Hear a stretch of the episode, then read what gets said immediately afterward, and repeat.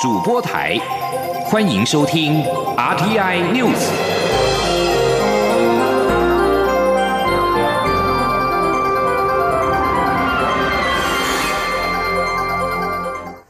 各位好，我是李自立，欢迎收听这一节央广主播台提供给您的 RTI News。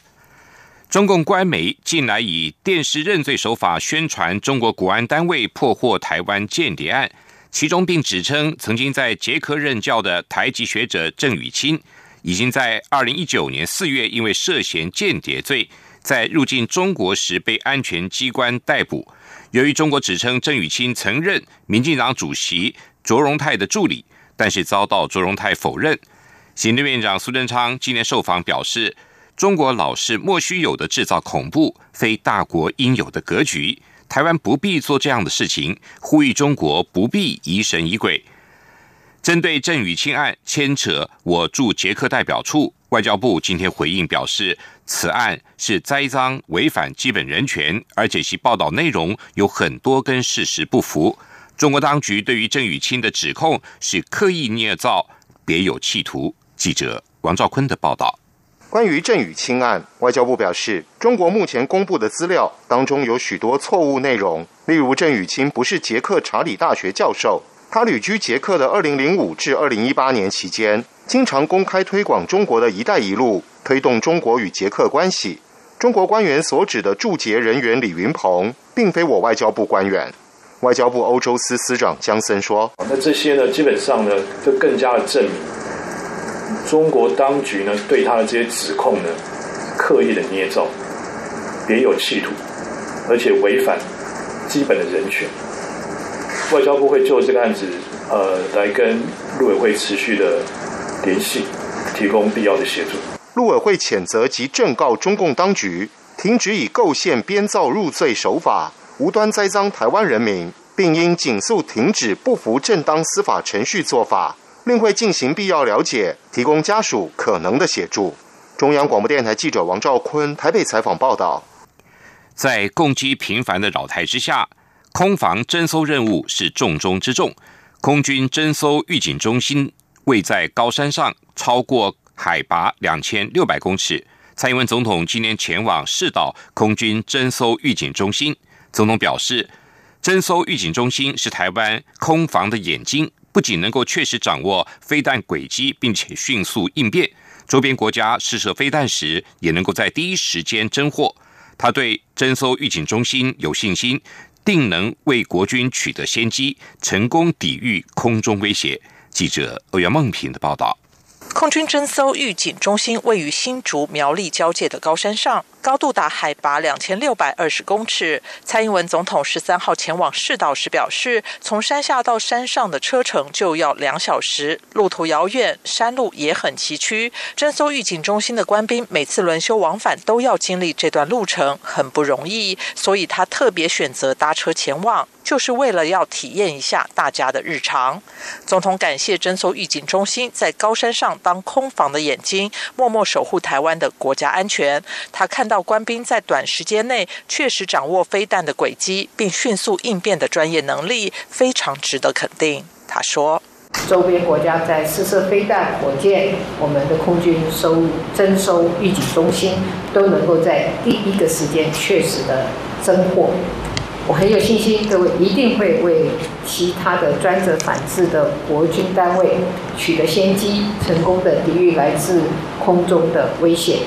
尤其是长城飞弹的预警，更是国防任务的重中之重。国家的空防就要继续交给各位了。总统说，他身为三军统帅，除了要代表国人为大家打气外，也要让所有国人了解，有一群弟兄姐妹在高山上全天候坚守岗位，承担起侦搜预警的重要任务。由于山上气温低，加上补给的路途遥远，物资运补不易，总统此行也特地带了麻辣锅底为官兵们夹菜。中央广播电台记者欧阳梦平采访报道。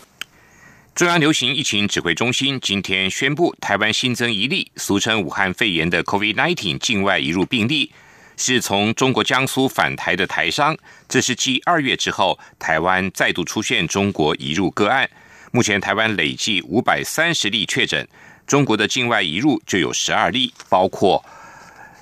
不含香港及澳门。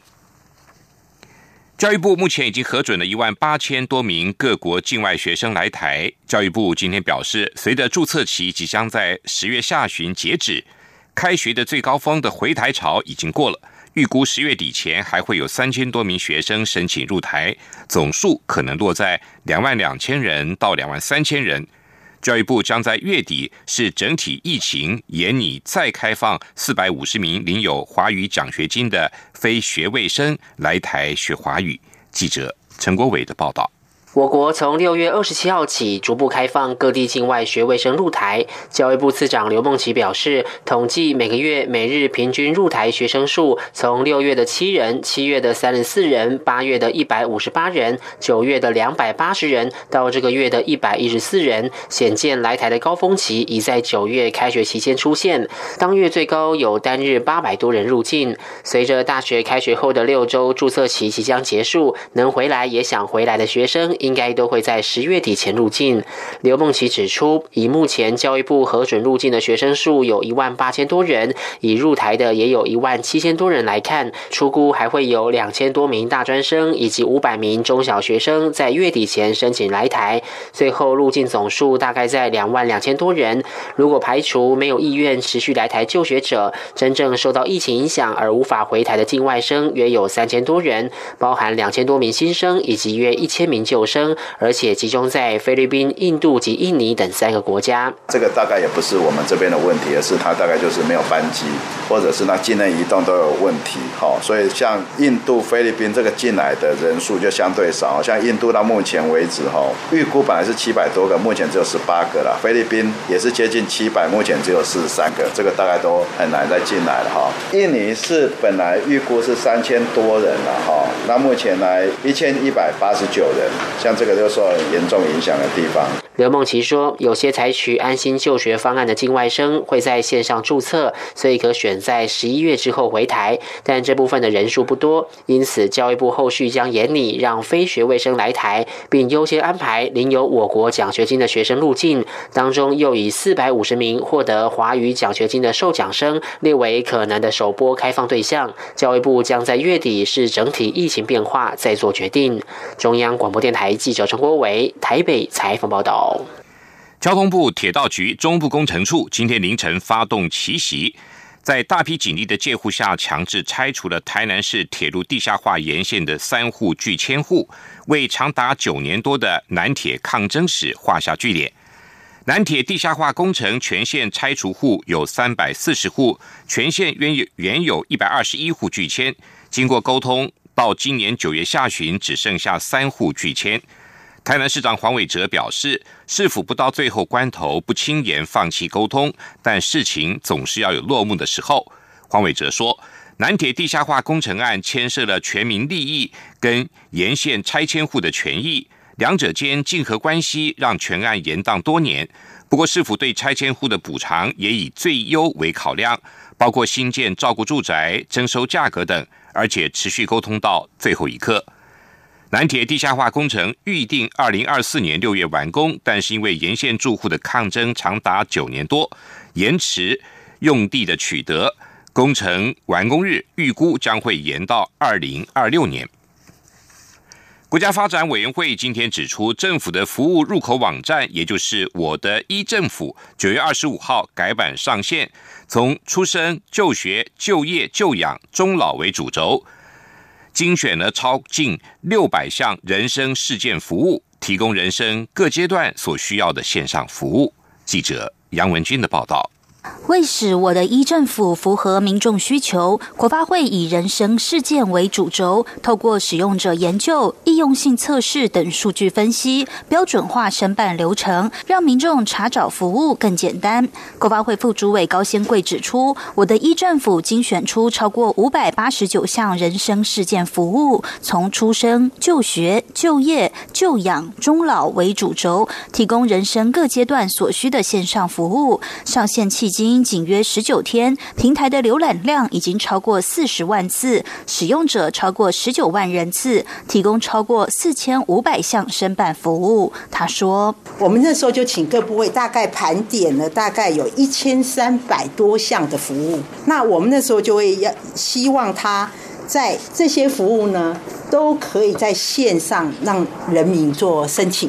那目前呢，我们同仁统计到，大概到呃现在为止，大概有一千项的已经可以全程的线上申办，所以达成率大概是百分之七十七。那年底应该可以达到百分之八十的目标，哈。国发会资管处副处长庄明芬表示，目前最热门的服务包含育婴留职停薪津贴、劳保生育给付、高级中等学校特殊身份学生学杂费减免及就学费用补助、公司登记、国民年金、老年年金、死亡登记等。以新手爸妈申办劳保生育给付为例，透过自然人凭证或健保卡加户号，民众可以线上快速请领津贴，直接入账，比临柜申办减少。三到五天的申办时间。中央广播电台记者杨文君台北采访报道。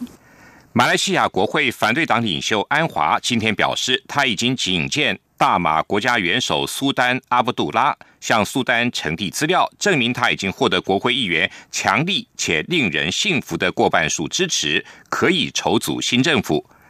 大马人民公正党主席安华表示，首相。穆尤丁已经失去国会的过半数的支持，应该下台。安华说，他已经在国会两百二十二席的议员中获得超过一百二十席议员的支持，同时这也是他上个月底宣布取得议员过半数的支持后，首度公布支持他的议员人数。在此之前，安华对于实际支持人数一直是三缄其口，认为必须在觐见国家元首之后才能对外公布。若是安华这一次成功的出任首相，将是大马今年内第三度更换首相，同时也是安华二十二年政治生涯的最顶峰。安华之前曾是马哈蒂的副首相，但是后来跟马哈蒂反目，并遭指控不名誉的基奸罪名。尽管他矢口否认，但是仍遭判刑入狱将近十年。路透社引述柬埔寨警方发言人蔡金肯的话报道。美国联邦调查局 FBI 将在柬埔寨国家警察总署设置一处办公室，协助柬埔寨警方追缉美国罪犯，共同打击恐怖主义。报道指，美国联邦调查局与柬埔寨警方一起办案，凸显华府寻求与中国亲密盟邦金边当局改善近年来紧绷的双边关系。美国大使馆指出，美柬双方是根据去年所签署的一项协议。成立这支警方专案合作小组，除了针对上述的犯罪行为之外，也针对组织犯罪、锁定国际逃犯等。在美国批评柬埔寨总理洪森所领导的政府解散主要反对党柬埔寨救国党，而且逮捕了该党领导高层之后，两国的关系就逐渐冷淡。距离十一月三号的美国大选的投票日仅剩下三个星期，媒体报道。加州多地，包括洛杉矶橘郡、还有范杜拉郡以及弗雷斯诺郡等地，出现了未经许可的私设投票箱之后，加州检察长十二号向加州共和党部发出警告函：这些未经核准的投票箱必须在十五号以前移除。警告设置未经核准的投票设施将可面临两到四年的徒刑。加州共和党部承认拥有至少部分这些选票的收集箱。根据橘郡的《纪事报》报道，许多投票箱的上面标有宣称是官方的字眼，并且放置在地方政党的办公室、教会以及候选人的竞选总部。另外，美国总统大选的时程逼近，俄亥俄州、纽约州有数以万计的选票上印有错误的候选人的名字，或者是选民的姓名。宾夕法尼亚州废弃的大量的选票，还有许多关于计票的诉讼案。由于今年是俗称武汉肺炎的 COVID-19 疫情的影响，邮寄票选需求量暴增，这也正是考验美国成功举办一场大选的能力。这里是中央广播电台台湾之音。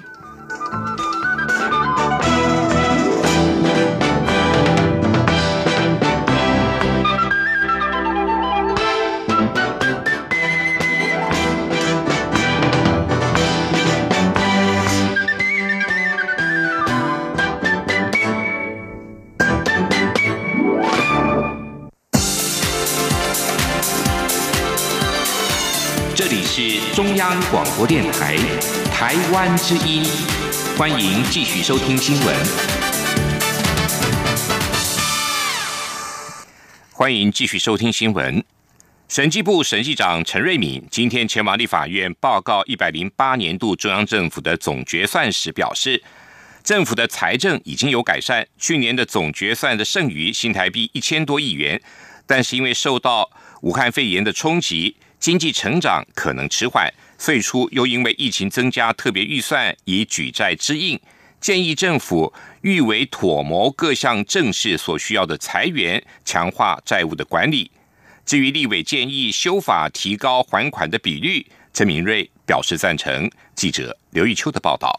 立法院会十三号邀请审计部审计长陈瑞敏报告一百零八年度中央政府总决算及中央政府流域综合治理计划第三期特别决算审核报告，并被咨询。审计部在报告中提列三百五十八项重要审核意见，其中针对政府财政状况，陈瑞敏指出，近年整体财政已有改善。一百零八年中央政府总决算剩余一千两百零七亿元，但为了配合前瞻基础建设与流域综合治理。计划执行，今年政府又规划新式战机以及因应武汉肺炎疫情冲击编列相关特别预算，皆以举债之应，加剧长期债务累增。审计部建议，因疫情冲击，经济成长可能迟缓，政府应预回妥谋各项正式所需裁员，强化债务管理，以确保财政永续。国民党立委赖世宝咨询时关切，目前包括前瞻计划、纾困以及战机特别预算。政府举债至少超过一兆五千亿，累计总负债达六兆多，平均每位国人负债二十六万，要还七十五年才还得完。询问审计部是否赞成修正公债法，提高还款比率，确保财政纪律。陈瑞敏则说，欠债要还，当然赞成修法，但仍要看收支有无结余。对债啊，那时候没什么还呐，这个收支要看有没有结余。我就问你，没有结余就是退账。对，我就问你啦。你赞不赞成把这个五趴提高了？安妮啦，给起泡嘛？当然，当然，当然对。如果赞成，赞成，能够提高，那很好。赞不赞成？赞不赞成？赞成喽！另外，来猪议题持续延烧，政府强调开放来猪进口，也会协助台湾猪出口，提升台湾猪肉竞争力。不过，审计部在审核报告中指出，去年国营事业经营多数或有盈余，但部分经营效力有待提升。其中，台糖公司猪只死亡率未降低，有待精进。此外，国民党立委林维洲咨询时指出，农委会委托科学人脸书刊登广告，但未标示清楚为广告，且农委会多次有不符科目使用预算的状况，要求审计部针对过去一年政府机关广告刊登状况进行清查。陈瑞敏则允诺会努力。陈瑞敏并说，今年立法院已经决议，不能再从其他科目找钱过来使用，科目经费使用必须专项表达。过去审计没有这样的基准，如如今立院已有决议，将来审计就有基准规范。中广电台记者刘秋采访报道：国产毛豆连续十二年成为销日的冠军，去年总外销产值更写下二十九年的新高。农委会乘胜追击，将无法外销的毛豆格外品加工制成高机能的植物饮品，具有高蛋白、零固醇等竞争优势。除了国内市场，也锁定日本甚至欧美市场，预计五年内可以拼出新台币一亿元的产值。记者杨仁祥、谢嘉欣的报道。今年是台湾毛豆外销迈入五十周年，农委会高雄农改场十三号发表新的高机能性毛豆植物饮品，将过去外观不佳、无法外销的毛豆格外品，透过冷冻干燥浓缩及微细化等加工技术，制成粉状的冲泡式饮品。和传统冷冻毛豆相比，具有高蛋白、高膳食纤维、软磷脂等机能成分，且零胆固醇。高雄农改场指出，国产毛豆已连续十二年打败中国与泰国，成为销日冠军，且去年总外销产值新台币二十六点一亿元，创二十九年新高。而格外品毛豆过去多是剥成豆仁贩售，此次制成饮品可提升附加价值，冲刺外销。高雄农改场厂长戴顺发说：“以毛豆仁来讲，它的价格大概一公斤六十块哈。”那不到外销毛豆荚的那个价格。目前外销毛豆荚大概是六十五块到七十五块之间哈。那这个部分就是，如果你做成冷冻干燥的这个产品的话，它大概一公斤的产值。可以到带到那个一公斤一千五百块左右。高雄农改场表示。目前已寄转给厂商，估计每年有一万两千公吨的格外品毛豆仁可制成饮品，渴望成为用喝的新绿金。预计五年内产值将达一亿元。而寄转厂商除了外销日本之外，也看好新加坡及欧美市场的潜力。厂商代表刘淑华说：“除了日本之外，我们认为应该欧美市场也会有兴趣，因为其实美国跟欧洲现在吃毛豆的数量也非增。”加了非常非常的多，那对于他们来讲，他们会认为它是一种，他们对于毛豆认知，他们认为是一种 super food，所以其实我认为在欧美市场也非常有开创的可能性。高雄农改场也提到，目前这项产品并未申请健康食品标章，后续也会辅导业者申请。中央广播电台记者杨仁祥、谢嘉欣采访报道。台北市立国乐团等四个台湾公部门的。国乐团代表今天宣布，跟国内三个国乐专业学校代表签署了合作备忘录。每年将由各乐团推荐优秀的台湾籍青年演奏家进入“谁来接班”国乐青年演奏家繁星计划的平台，就有机会参与职业乐团演奏，提供更多崭露头角的机会。记者江昭伦的报道。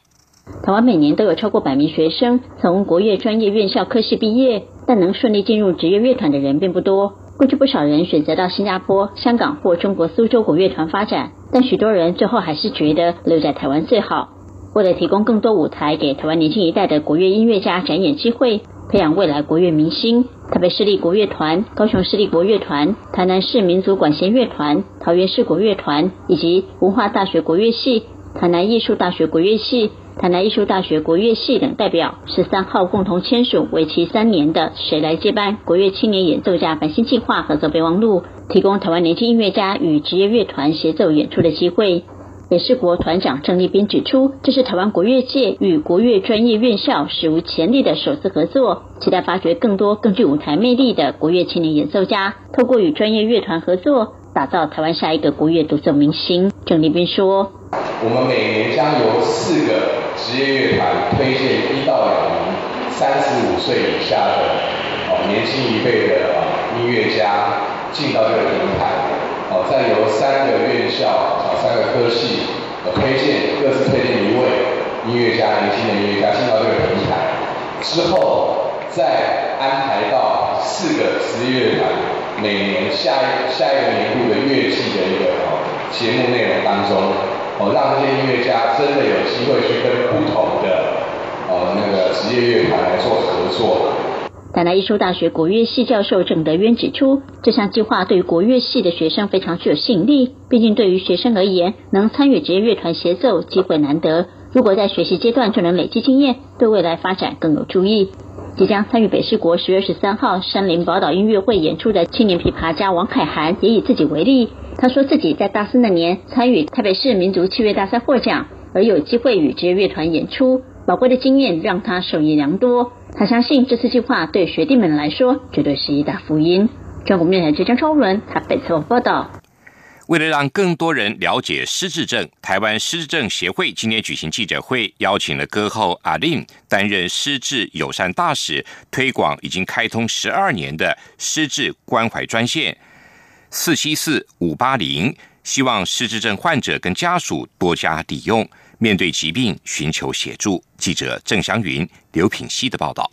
我国失智人口快速增加，六十五岁以上老人失智盛行率大约为百分之八，而且年纪越大，盛行率越高。目前全台共有超过二十九万名失智症患者。推估二零三六年将倍增，达到五十六万人。为了协助失智症患者及家属，卫福部与失智症协会合作，开通失智关怀专线，由社工、心理师、护理师等专业人员提供咨询。协会今年也特别邀请歌后阿令担任失智友善大使，推广专线。同样身为失智症患者家属的阿令特别有感，他表示。外公也罹患失智症，但当时大家并不了解这个疾病。他认为自己有责任让更多人知道，得了这个病不可怕，但必须及早治疗。觉得有这个责任，然后也希望可以能够借由这一次的邀请，然后让更多人去了解失智症的一些症状。然后其实因为我们我一开始知道的失智症，可能就是忘东忘西，但其实它不是，它其实有的时候变成是有忧郁，并发很多很多的一些症状出来。协会秘书长汤丽玉表示，关怀专线去年共有约六千九百通来电。比十年前多了七倍。家属咨询最常见的问题包括活动参与、社会资源、照顾技巧，像是长辈不睡觉、不洗澡等。也有些人会咨询财务相关法律问题。此外，失智症本人去电的次数也增加许多，去年有一百四十四通。汤丽玉认为这是台湾的进步，代表确诊的患者越来越轻度，能够在早期确诊时就打电话到专线求助。央广记者甄祥云、刘品熙在台北的采访报道。继续报道今天的前进新南向。前进新南向。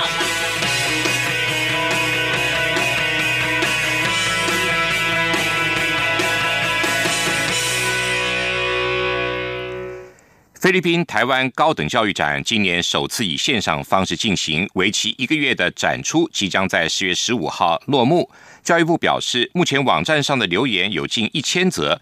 从中可以发现菲律宾学生最感兴趣的来台学习领域集中在商业、观光跟华语文的学习，并关注台湾学校是否有设立奖学金以及推出英语授课。记者陈国伟的报道。菲律宾台湾高等教育展因应疫情，首度改为线上办理，却吸引历年参展校数最多的六十六所台湾大专校院共享盛举。今年线上高教展设置便捷的搜寻功能，能让菲律宾学子依自身兴趣、专长或希望前往的县市搜寻相关校系资讯，也可以在线上提问，各校都会有专人回复。教育部国际级两岸教育司科长林新贝表示，根据承办单位菲律宾台湾教育中心的。初步统计，线上展的浏览人数超过一万一千人次，留言数约有一千则。就学生留言的内容来看，呃，有兴趣就读学士学位的学生最多。那有兴趣的领域的话，则是以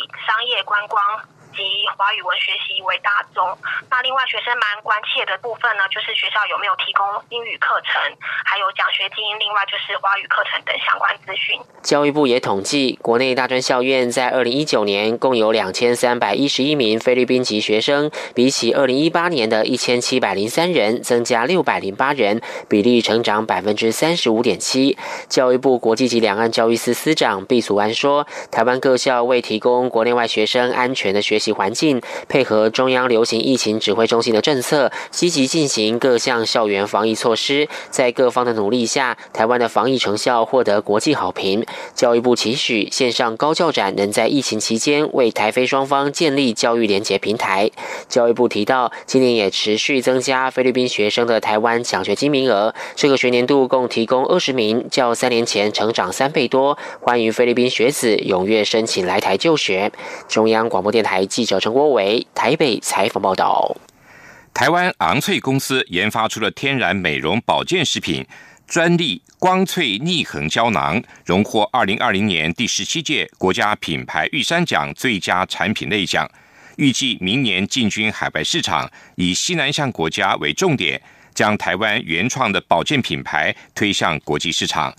昂翠研发的专利光萃逆横胶囊拥有多项专利。是全台唯一取得美国 FDA 食品药物管理署食品安全官方认证的原料，也获得品牌防卫的镭射标签。昂翠公司凭借着中草药结合西药的竞争优势，成功的打造出了高规格的保健食品。预计明年进军海外市场，以西南向国家新加坡、马来西亚为重点经营市场，预期。将台湾原创的保健品牌推向国际市场。以上这节 RTI News 由李自立编辑播报，谢谢收听。